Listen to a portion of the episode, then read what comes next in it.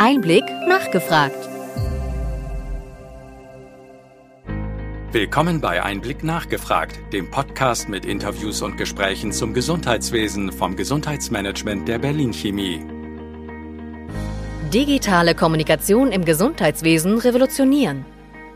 Fachjournalist und Einblickredakteur Christoph Nitz sprach mit Timo Frank, dem Produktmanager für TI Messenger bei der Gematik, und Dr. Rüdiger Berndt, Inhaber einer Berliner Schwerpunktpraxis für chronisch entzündliche Darmerkrankungen und Endoskopie, über die Weiterentwicklung der Telematik-Infrastruktur, den Einsatz digitaler Tools wie den TI Messengern und dem E-Rezept im Gesundheitswesen.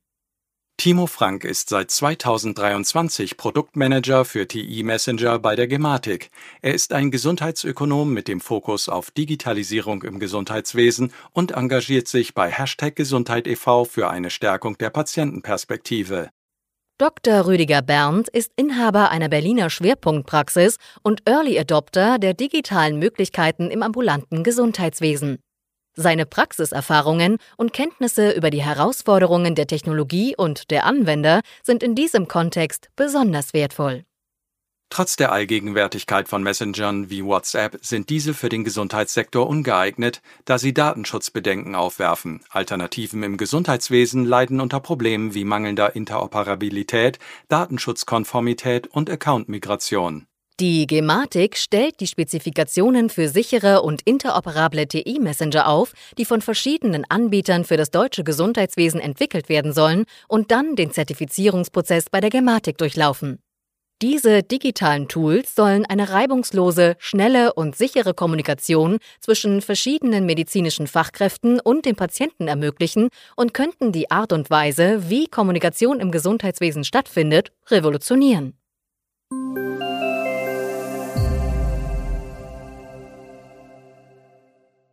Schönen guten Tag, Herr Frank. Schönen guten Tag, Herr Dr. Berndt. Ich freue mich, dass Sie Zeit für ein Gespräch mit dem Einblick-Podcast finden. Zunächst mal eine Frage an Sie, Herr Frank. Äh, wo stehen wir denn aktuell beim TI Messenger? Der TI Messenger ist eine neue Anwendung auf der Telematik-Infrastruktur oder innerhalb der Telematik-Infrastruktur und wir befinden uns in der Phase der Tests und Zulassungsverfahren für die Rollout Stufe 1 und gleichzeitig im Hintergrund befinde ich mich schon in der Konzeption der Stufe 2, wo Patientinnen und Patienten Zugang zum Messenger bekommen werden. Ähm, daran anknüpfend, äh, wann konkret können die ersten Ärztinnen und Patientinnen dann von einer Lösung im TI-Messenger profitieren? Weil es ist ja so, dass wir draußen im Alltag WhatsApp und andere Messenger ja schon lange nutzen. Vermutlich ab kommendem Jahr, also ab 2024. Es gibt ja schon erste Lösungen außerhalb der Telematikinfrastruktur und es gibt jetzt diese Test- und Zulassungsverfahren, die eben gegen die Testumgebung der Gematik erstmal laufen und sich beweisen müssen. Das heißt nicht, dass es die Produkte nicht schon gibt, die gibt es ja schon, aber wir wollen, dass sie alle miteinander kompatibel sind. Und ähm, das wird ab nächstem Jahr der Fall sein.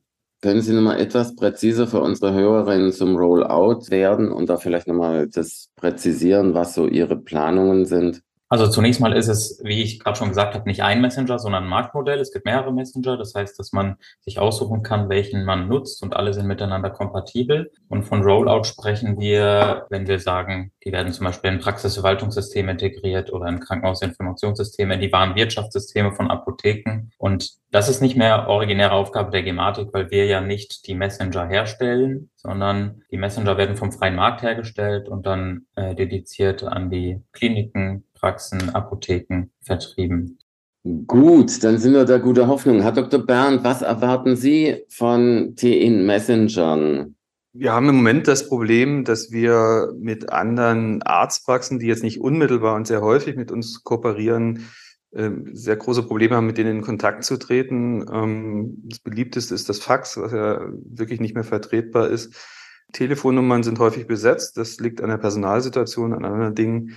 Äh, das ist auch bei uns so in der Praxis, äh, ganz ehrlich. Und die Telefonnummern, die man von häufig kooperierenden Praxen hat, die nicht öffentlich zugänglich sind, die sind natürlich hilfreich. Aber gerade in so einer fachärztlichen Spezialpraxis wie bei uns haben wir einen sehr großen Zuweiserkreis. Und müssen natürlich auch Praxen erreichen, die sonst nicht mit uns kooperieren, um Informationen zu bekommen, um Informationen schnell weiterzugeben. Und da ist ein Weg, der über KIM-Adressen oder ähnliche Dinge geht, wie es jetzt beim KIM-Arztbrief ist, hilfreich, weil es dann einen definierten Weg gibt, auf dem man andere Praxen erreicht, ohne erst Informationen suchen zu müssen. Und noch viel mehr erwarte ich mir das von den Krankenhäusern, da erwarte ich aber auch viel größere Probleme, das umzusetzen.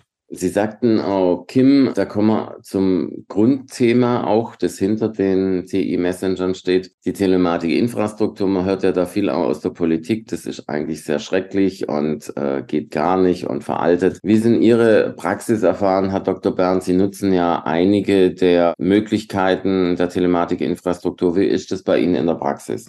Also wir haben seit Anfang 2023 praktisch alle Arztbriefe, alle Befunde umgestellt auf die KIM-Arztbriefe, versenden die nur noch damit. Da haben wir das Problem, dass am Anfang für uns sehr unklar war, äh, kommen die denn jetzt auch an, werden die gelesen? Da gab es Rückmeldungen von Praxen.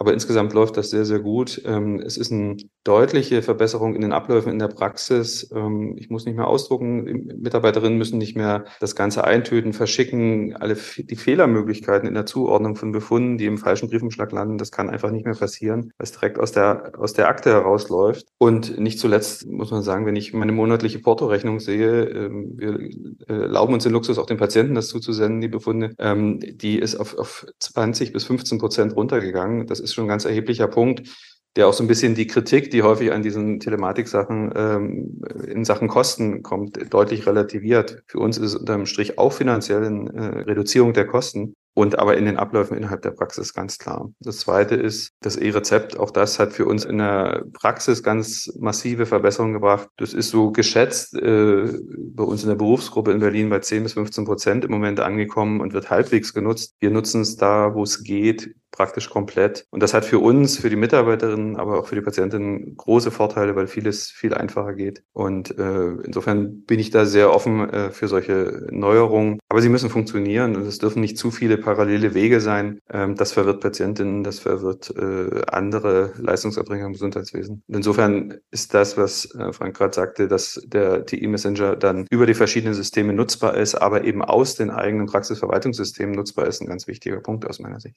Frank, das ist ja die Aufgabe, die originäre Aufgabe der Gematik quasi durch diese Vielzahl von Systemen ähm, passende äh, Anwendungen zu zertifizieren, die dann im Prinzip als Schnittstelle auch funktionieren. Hm, wo äh, stehen Sie da und, und glauben Sie, dass man die Skepsis innerhalb der Ärzteschaft äh, bezüglich der Telematikinfrastruktur nochmal drehen kann? Weil das sind ja sehr schöne, konkrete Zahlen und Fakten, die Herr Dr. Bernd nannte. Ich glaube, auf jeden Fall kann man Skepsis und ja, Kritik sogar entgegnen mit solchen Beispielen, Positivbeispielen, aber Change oder Transformationsprozesse dauern ja immer eine Weile. Also wir Menschen sind Gewohnheitstiere und das dauert manchmal auch einfach eine Weile, um zu akzeptieren, dass vielleicht bestimmte Systeme besser sind als andere und dort zum Beispiel die E-Arztbriefe auf dem KIM-Dienst einfach auch schon funktionieren und entlastend wirken können. Und diese Entlastung statt Belastung versuchen wir in der Konzeptionsphase bei Tim der neuen Anwendung dann eben auch genauso mitzudenken, bevor wir sie ins Feld bringen. Und deswegen finde ich es auch gar nicht so verwerflich, wenn eine Lösung mal zwei oder drei Monate länger dauert in diesen Tests- oder Zulassungsverfahren. Denn das, was Rüdiger Berndt gerade sagte, sie müssen funktionieren. Und da bringt es niemandem was, wenn jetzt ein oder zwei Monate früher kommt. Also wenn die Hersteller nicht funktionierende oder den Prozess nicht dienliche äh, Produkte auf den Markt bringen, dann werden sie auch nicht nachgefragt. Herr Frank, Sie haben schon viele Informationsveranstaltungen und da wollte ich nochmal wissen, wo wollen Sie die Ärztinnen genau von den Vorteilen von TI-Messengern überzeugen, sofern das überhaupt nötig ist, weil im Alltag, wie gesagt, nutzen wir Messenger. Und wie wollen Sie die Ärztinnen konkret einbeziehen in den Prozess der Einführung? Also einbeziehen ähm, machen wir tagtäglich durch Hospitationen, durch Interviews, durch Workshops, zu denen wir einladen. Das ist mein täglich Brot. Beim Rollout beziehen wir vor allem durch ja, Podcasts wie diesen, durch Veranstaltungen. In zwei Wochen findet der erste TI Messenger Summit statt. Das gab schon beim E-Rezept, den E-Rezept Summit. Das heißt, wir werden großflächig in die Kommunikation gehen. Aus meiner Sicht sollte das aber erst dann stattfinden, wenn es auch funktionierende Produkte gibt. Wir versuchen jetzt mit dem ersten TI Messenger Summit in der Modellregion, es gibt zwei TI-Modellregionen, erstmal ein bisschen Aufmerksamkeit zu erzeugen bei den Nutzergruppen und das sind eben die äh, Leistungserbringer, also Heilberufe in Hamburg, um, um dort vielleicht Multiplikatoren zu finden und die ersten Produkte, äh, die sich jetzt in der Zulassung befinden, zu testen. Herr Dr. Bern, sind Sie auch an Tests beteiligt und was erwarten Sie dann, wenn es mit den TI-Messengern losgeht? Was denken Sie, sind so die Anwendungen, die in Ihrer Praxis dann an Start gehen könnten? Wir sind jetzt äh, bei Tim nicht unmittelbar in der Testung äh, betroffen, weil wir ja auch nicht in der Modellregion sind, interessiert immer dran, aber äh, ich denke, das muss auch überschaubar für Gematik und, und die Erbringer sein. Ähm, was erwarte ich? Ich erwarte, dass wir eine eine funktionierende äh, App, eine Messenger-App haben, in der wir leicht die Adressen, die Kontakte zu den anderen äh, Praxen finden ähm, und dann eben bei Patientenvorstellungen auch kurzfristig nachfragen können nach Befunden, die vielleicht sehr wichtig sind, ähm, die durch den Patienten besorgen zu lassen oder so, ist immer ähm, ein Hindernis in den Abläufen. Letztlich äh, hilft das dann sowohl den Patientinnen, dass sie sich nicht kümmern müssen, aber auch Entscheidungen sofort getroffen werden und nicht erst im Nachgang ähm, und äh, eben auch besprochen werden können. Und das andere sind Informationen, der Informationsaustausch mit Krankenhäusern, der im Moment ein ganz großes Nadelöhr ist. Die, die Möglichkeiten, die wir haben, den, Patienten, den Krankenhäusern Informationen zu geben, laufen im Moment alle über den Patienten. Das ist ein gewisser Unsicherheitsfaktor. Und wenn man dann Ansprechpartner in den Kliniken äh, hat, an die man befundene Informationen senden kann, dann ist das einfach ein direkter Weg. Und das ist im Moment etwas, was noch ganz schwierig ist, weil es keine elektronischen Strukturen gibt, beziehungsweise die von den Kliniken nicht so genutzt werden, dass sie für uns auch nutzbar sind. Hm, Herr Dr. Bern, Sie hatten im Vorgespräch gesagt, dass Sie gestern in einer Gremiensitzung waren mit vielen anderen Fachärztinnen. Sprechen Sie dort über das Thema TI Messenger schon und wie ist die Stimmung und ähm, was sagen Sie den Kolleginnen? Ähm, über den TI Messenger sprechen wir nur wenige Kollegen, die, die da sehr interessiert sind.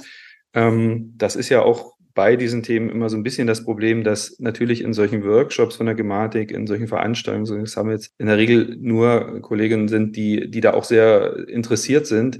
Das heißt, die Überzeugungsarbeit in der Breite, das ist nochmal eine ganz andere Sache. Gestern Abend, auch da ist die Gematik unterwegs äh, in Sachen E-Rezept. Das wird ja ab 1. Januar so halb verbindlich. War der Projektleiter bei uns und hat uns darüber umfangreich informiert. Da kam viel Kritik aus der Ärzteschaft, aus dem Berufsverband von den Kolleginnen, die da waren in Sachen Funktionalität, in Sachen Nutzbarkeit, auch technischer Umsetzbarkeit innerhalb der Praxen. Und da sind diese 120 Praxisverwaltungssysteme natürlich ein, ein Problem, denke ich, weil es gibt da sehr große Tanker, die unterwegs sind mit mehreren Produkten und schwer reagieren können auf, auf Anforderungen aus der Nutzerschaft, die teilweise auch die Nutzerschaft nicht äh, befragen, glaube ich.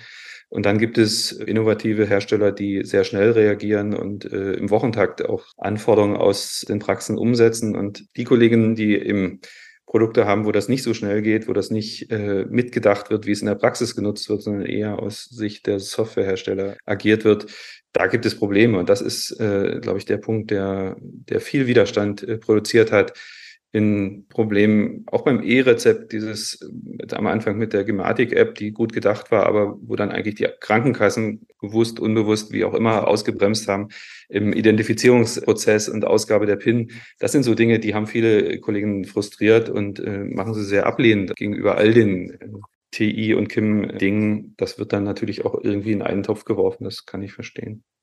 Herr Frank, mit wie vielen Anbietern und Angeboten im Bereich TIM rechnen Sie? Und wird sich das, was Herr Dr. Bernd gerade gesagt hat, wird sich das nochmal drehen? Wird irgendwann, äh, sagen wir mal, eine Zufriedenheit eben aufgrund der Vorteile, die vor allem auch die Ärztinnen und Ärzte in der Kommunikation mit anderen Leistungserbringern, aber auch mit ihren Patientinnen haben können, wird es irgendwann überwiegen? Also wir hatten das Beispiel Hamburg. Die Elbphilharmonie wurde ja auch sehr stark kritisiert, weil sie ähnlich wie der Berliner Flughafen etwas länger im Bau dauerte. Wird es dann quasi so wie bei der Elbphilharmonie irgendwann so ein Momentum geben, wo alle sagen, oh, nutzen diese Systeme effizient und ähm, die helfen uns im Alltag? Es ähm, wird auf jeden Fall äh, im kommenden Jahr, wenn es die ersten Anbieter gibt, eine einstellige Anzahl vermutlich ein halbes Dutzend Anbieter geben. Ich äh, sehe aber voraus, dass es ähm, am Ende gar nicht so wirklich auf die Anzahl ankommt. Denn wenn wir mal den größten Vergleich uns angucken von der gerade genannten Zahl an Praxissoftwareanbietern, 120, und das ist nur der ambulante Bereich, gar nicht der stationäre Bereich, gar nicht die Apotheken, gar nicht die Pflegeheime und Dienste mitgedacht.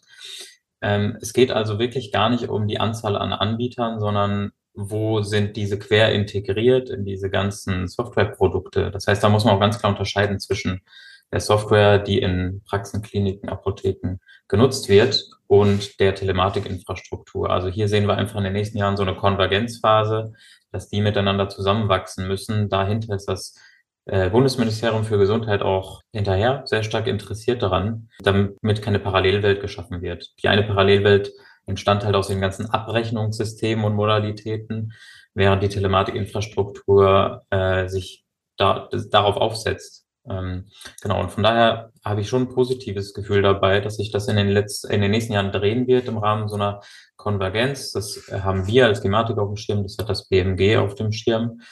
Und ich denke, dass gerade der Fokus auf, auf äh, ja, wir nennen das Nutzerorientierung. Nutzer können am Ende Ärztinnen und Ärzte sein, das können auch Patientinnen und Patienten sein, dass durch solche Veranstaltungen, durch konstruktive Kritik, die wir aufnehmen, dass durch äh, sowas äh, der, der Stein ins Rollen kommt, auch bei Tim.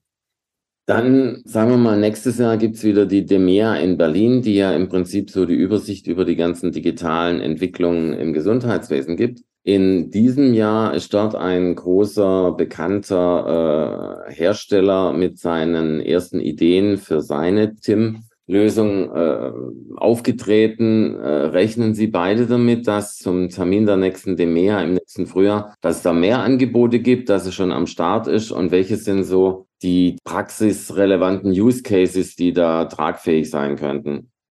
Würde mal sagen, also einen Praxis, ganz relevanten Praxis-Use-Case hat Rüdiger ja schon genannt. Das Suchen und Erreichen, das Finden. Das ist im Prinzip gar keine Funktionalität, die neu ist, sondern beim KIM, beim Arztbrief, ist es ja genauso, dass es dahinter schon den Verzeichnisdienst, das Adressbuch gibt. Und das ist im Prinzip ja schon etwas, was für Erleichterung sorgen kann bei Tim im Gegensatz zu Kim möglicherweise mit dem Feature, was gerade noch bemängelt worden ist, keine Lesebestätigungen sind vorhanden.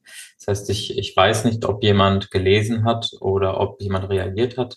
Es geht in solchen Protokollen von Chats viel einfacher. Wir kennen das alle aus dem privaten Bereich, dass es dort Lesebestätigungen gibt.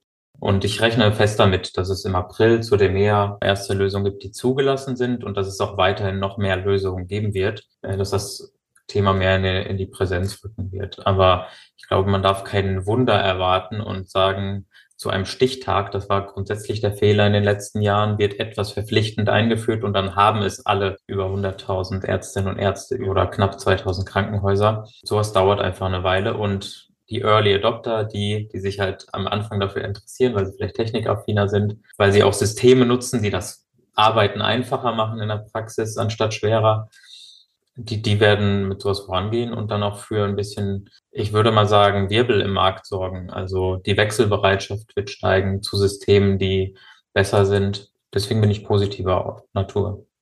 Herr Dr. Bernd, es wird ja inzwischen der Wechsel der Systeme wird ja inzwischen auch von Verbandsvertretern massiv empfohlen, weil dort eben auch so eine Art Flaschenhals identifiziert wurde.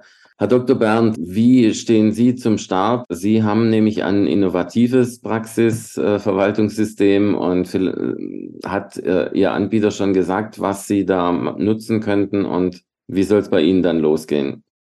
Ja, ich bin vor drei Jahren gewechselt äh, zu einem Anbieter, der einfach für mich einen großen Vorteil hat in der Handhabung, in den Abläufen, die sehr praxisorientiert sind, die mit Anwendern zuvor getestet werden, äh, wo die, die Anforderungen abgefragt werden.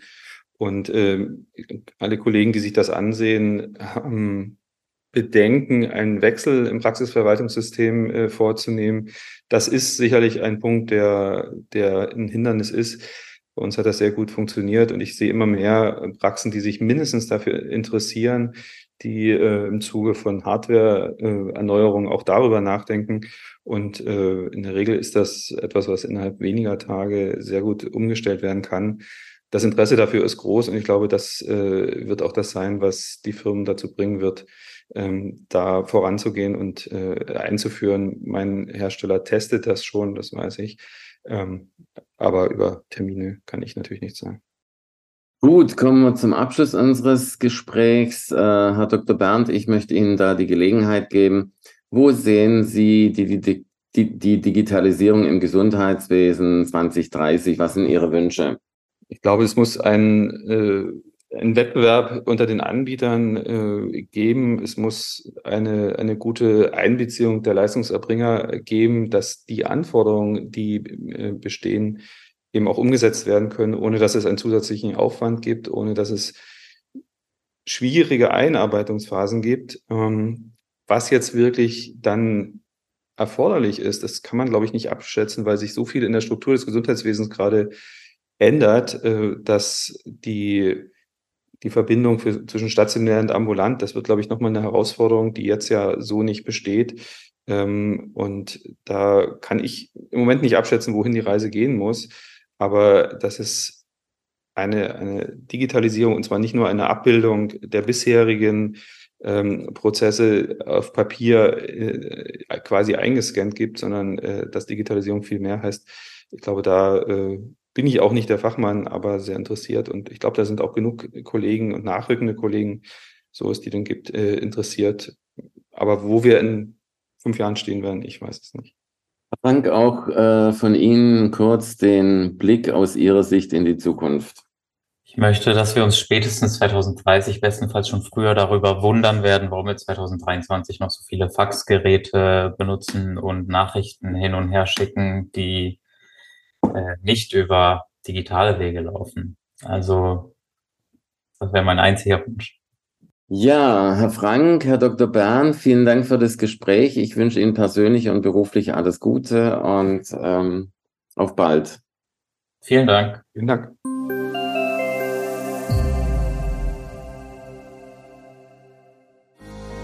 Wir hoffen, dass Ihnen diese Ausgabe von Einblick nachgefragt gefallen hat.